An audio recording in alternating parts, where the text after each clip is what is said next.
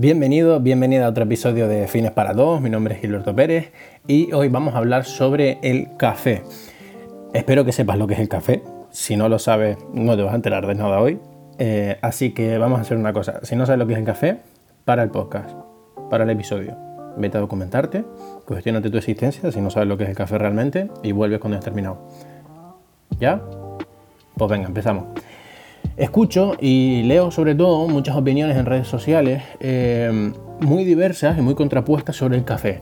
Desde el extremo de la gente que opina que la cafeína es mala, también lo he leído en algunas revistas, y que puede resultar dañina o simplemente decir que el café no es bueno para la salud, hasta la gente que está en el lado opuesto, que lo idolatra y que no puede vivir sin él. Como casi siempre, creo que ningún extremo está del todo acertado y hoy trataré de mostrarte parte de la gama de grises que hay entre este blanco-negro que, bueno, suele darse últimamente, pero no solo en el café, sino prácticamente en todo. A mí personalmente el café me gusta. El efecto más famoso del café, que es el de activarnos, realmente no es tan así como se cree, no es un chute de energía que nos meta. Y te voy a explicar por qué. Cada momento que pasas despierto o despierta, tus neuronas están disparándose constantemente. Y esta actividad de las neuronas produce adenosina como resultado. Acuérdate del nombre, adenosina. Nuestro cerebro tiene receptores de adenosina que monitorizan con atención el nivel de la misma que se va acumulando y envían señales de cansancio o de sueño cuando la adenosina supera, supera cierta cantidad. La cafeína, que aquí está la gracia, tiene una estructura muy similar a la de la adenosina, haciendo que también sea captada por los receptores de nuestro cerebro, pero sin activarlos. Entonces inhibe parcialmente nuestras señales de cansancio y permite que campen libremente los estimulantes naturales de nuestro cerebro por el riesgo sanguíneo. Es decir, que más que un estimulante directo, como puede ser por ejemplo las anfetaminas, lo que hace la cafeína en nuestro cerebro es inhibir nuestros sensores de cansancio, pero no nos da un subidón más allá de lo que nos lo pueden dar nuestros propios estimulantes naturales. Mm, dicho de otra forma, más que apretar el acelerador en nuestro cerebro, lo que está haciendo realmente el café es que no pises el freno. Punto. Entonces, ya conociendo el, efecto que tiene a nivel fisiológico en, nuestro cerebro el café, bueno, la cafeína mejor dicho, vamos a hablar ahora de los beneficios y de los riesgos que tiene el consumo del café. Aunque te voy adelantando ya de que tiene más de los primeros que de los segundos. Beneficios para el cuerpo. Si buscas en internet beneficios sobre el café, bueno, si buscas beneficios sobre lo que sea en internet, probablemente te encuentres un millón de cosas. Es la magia del doctor Google, a quien le puedes visitar con un dolor de cabeza y puedes salir de ahí con un cáncer terminal. Entonces, como siempre, vamos a intentar filtrar la información que buscamos y vamos a basarnos en evidencia científica que te la dejo en la descripción del episodio. A nivel físico encontramos sobre todo eh, efectos de la cafeína de la reducción del riesgo de algunos tipos de cáncer, especialmente el de colon y el de próstata. Previene enfermedades hepáticas, hay múltiples estudios que asocian, que asocian perdón, el café, aunque no otras bebidas con cafeína, con menor riesgo de cirrosis e hígado graso y también eh, produce una reducción de la probabilidad de diabetes tipo 2. Te dejo varios estudios sobre este tema porque a mí personalmente me parece interesante. En cuanto a los beneficios para la mente, eh, hay un metaanálisis que contiene unos 23 estudios sobre el tema que demuestra mejoras a nivel cognitivo en indicadores como velocidad de reacción o tiempo de reacción, memoria, eh, fatiga mental, etc. Y podríamos pensar que estas mejoras a corto plazo pueden poner en peligro la salud mental futura por una excesiva estimulación, pero realmente muchos estudios otorgan al café un papel neuroprotector y antiepiléptico, o sea que realmente no nos están produciendo daño. Y también parece que esta activación extra del cerebro reduce el riesgo de enfermedades neurodegenerativas como por ejemplo el Parkinson o el Alzheimer. También tienes estudios que hablan sobre esto. Vale, pasemos ahora a hablar de los riesgos del café. Un apunte antes de empezar con ellos, y es que la tónica que encuentro a la hora de buscar estudios negativos o en contra del café es que realmente casi ninguno va en contra del café como tal, sino contra la cafeína. Y esto nos va a limitar bastante a la hora de recoger estos resultados, porque el café no es solo cafeína, sino que también tiene vitaminas, minerales, polifenoles, etc. De hecho, hay algunos estudios que indican que el café representa la fuente principal de antioxidantes para muchas personas, incluso por delante que las frutas y que las verduras, que no es necesariamente lo mejor, o al menos lo que yo creo que debería de ser, pero es un dato curioso cuanto menos. Por tanto, algunas de las contraindicaciones del café están ligadas realmente a la cafeína y no al café en sí. ¿De acuerdo? Y tomar descafeinado de vez en cuando es una buena alternativa, pero vamos a analizar en cualquier caso algunos de los riesgos que se están asociando al café de forma legítima. Por un lado tenemos la tolerancia. Cualquier sustancia que genere una estimulación mental, por poca que sea, tiene riesgo de causar tolerancia. El cerebro se adapta a la cafeína desarrollando más receptores de adenosina, que es el, neurotransmisor que confunde, por lo que con el tiempo necesitarás más niveles de cafeína para lograr el mismo bloqueo de estos sensores de cansancio. Entonces, es aquí cuando tenemos que plantearnos eh, el objetivo principal a la hora de tomarnos el café. La idea debería ser sobre todo porque lo disfrutas y por los beneficios que nos aporta y no tanto porque dependas del mismo para funcionar.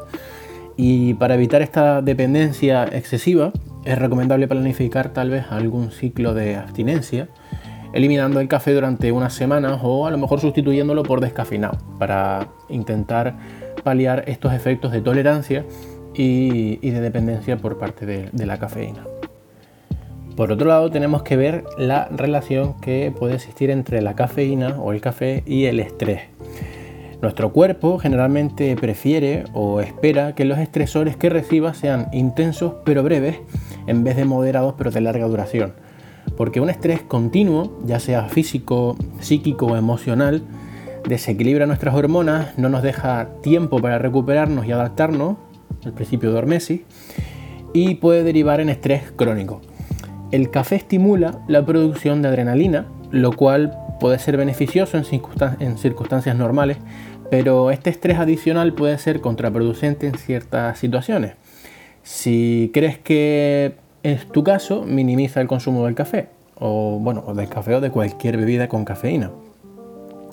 Aunque no hay muchos estudios, solo algunos tal vez con animales, parece que un exceso de cafeína puede alterar los niveles de hormonas tiroideas y aunque no hay pruebas concluyentes, yo creo que lo más sensato sería limitar la ingesta de café si sufres problemas de tiroides. Cambiando de tema, hay algunos estudios que relacionan el café con distintos problemas digestivos, principalmente úlceras y reflujo gástrico.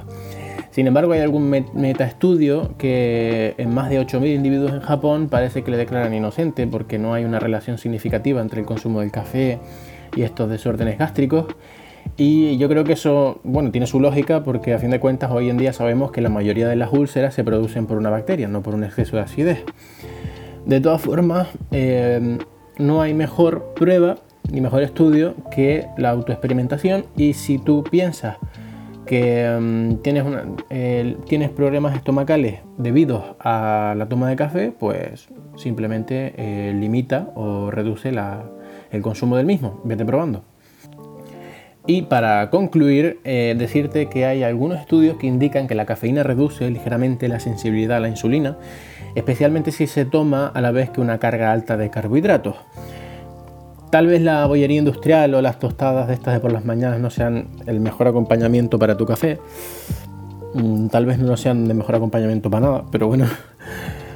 Y por otra parte, eh, a pesar de esto, eh, decirte que hay otros expertos que atribuyen esta reducción a la sensibilidad a la insulina a un proceso natural, ya que facilita la crema de grasa extra liberada por la cafeína. Y es que a largo plazo está demostrado que los efectos de la cafeína son positivos, ya que reducen eh, diabetes de, de tipo 2. Terminando entonces con esta parte, vamos a ver qué cantidades son recomendables o qué nos recomiendan la literatura científica. Todos tenemos un nivel de tolerancia distinto, pero podríamos decir que el rango medio que se encuentra eh, como seguro es entre los 100 y los 400 miligramos de cafeína, al menos para la mayoría de personas. Para que te hagas una idea, un expreso normal tiene alrededor de unos 100 miligramos, pero como últimamente tomamos cafés cada vez más y más y más grandes, te puedes ir a una cafetería y tomarte un café enorme, pues mm, hay cafés que pueden llegar a tener hasta más de 300 miligramos mm, y además sin darte cuenta, así que ojo con eso. Recuerda que también consumes cafeína con otro tipo de alimentos o de bebidas, como por ejemplo el té o el chocolate, que también pueden aumentar y sumando poco a poco eh, la ingesta total que hemos consumido a lo largo del día. Si te cuesta dormir, si tienes palpitaciones o ansiedad por las noches, sea cual sea el motivo, siempre es buena idea limitar el café, porque puede echarte una mano a la hora de encarar el sueño.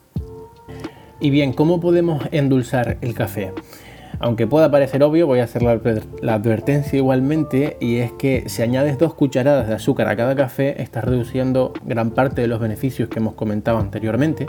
Yo mismo peco de eso muchas veces, estoy intentando cambiarlo. Es que, y además, el nivel inicial de energía que te ofrece la combinación de cafeína más azúcar se desploma al poco tiempo y te hará más dependiente de una dosis continua de café azucarado. Así que lo suyo sería romper ese círculo vicioso y si necesitas algo de azúcar, intenta ir echando menos a cada vez o ir explorando endulzantes que sean mejores. Y bueno, ya ni hablar si eres un purista o una purista del café, probablemente te estés echando ya las manos a la cabeza. Pero hay personas que obviamente no se toman el café solo, negro, como realmente o en teoría se debería de tomar. Y em, hay que buscar alternativas para que el resto de mortales, que no somos capaces, al menos de momento, de, tomar el café así, puro, eh, podamos tomarlo con ciertas alternativas o adaptaciones, intentando que sean más saludables o menos dañinas que el uso del café, del azúcar, perdón, el azúcar blanco sobre todo. Por un lado, eh, encontramos la opción del café con aceite de coco, que se asocian muchísimos beneficios al aceite de coco por su alto contenido en triglicéridos, etcétera, etcétera. Y esta combinación, eh, por lo que he leído, es especialmente recomendable si estás realizando algún tipo de ayuno intermitente. Tenemos también la opción del café con mantequilla, que eh, la mantequilla en pequeñas cantidades, especialmente si esta es orgánica, de vacas alimentadas con pasto, Contiene también estas mágicas grasas de cadena media, eh, que también se encuentran en el aceite de coco, que tienen muchos beneficios, incluyendo tu capacidad de hacer el café mucho más cremoso. Prueba con el equivalente a una cucharada o algo menos al principio para ir probando. Otra alternativa que puedes probar para endulzar el café es la canela, que es una especie que se utiliza poco para el café, pero que tiene, bueno, se utiliza poco en general y tiene beneficios demostrados para la salud, como la capacidad de, mejorar la sensibilidad a la insulina. Y eh, acompaña también bastante bien al café. Un aviso, la canela no disuelve demasiado bien, así que en vez de añadirla a la taza de café ya hecha, como me ha pasado alguna vez por bruto, Mezcla un poco de canela en el café molido en la fase de preparación y así pasará también por el filtro y te quedará mejor el café que, echándolo directamente al café ya hecho. Aviso. Así que bueno, por ir concluyendo un poquito todo este viaje que hemos em, llevado a cabo sobre el café, a modo de conclusión, creo que si no te gusta el café, no veo suficientes motivos como para empezar a consumirlo. De hecho, Así será especialmente efectivo cuando necesites un poco de energía en épocas de exámenes o por una situación puntual de trabajo o lo que sea. Pero si lo disfrutas, pues mira, puedes hacerlo sin culpa. El objetivo de hoy era sobre todo eliminar el miedo innecesario al consumo razonable del café y acabar con esa idea de que el café es malo, que el té es mejor que el café, cuando realmente ambos tienen muchos beneficios y de hecho comparten muchos de ellos. Incluso te diría, como dato curioso, que el café tiene más antioxidantes que el té. Te dejo el estudio que lo demuestra eh, también a la descripción junto con el resto. Y bueno, espero que te tomaras un señor café mientras escuchabas este episodio de podcast, a menos que lo estés escuchando por la noche, en ese caso ni se te ocurra y ya nos escuchamos en el siguiente episodio de Fines para Todos. Chao, chao.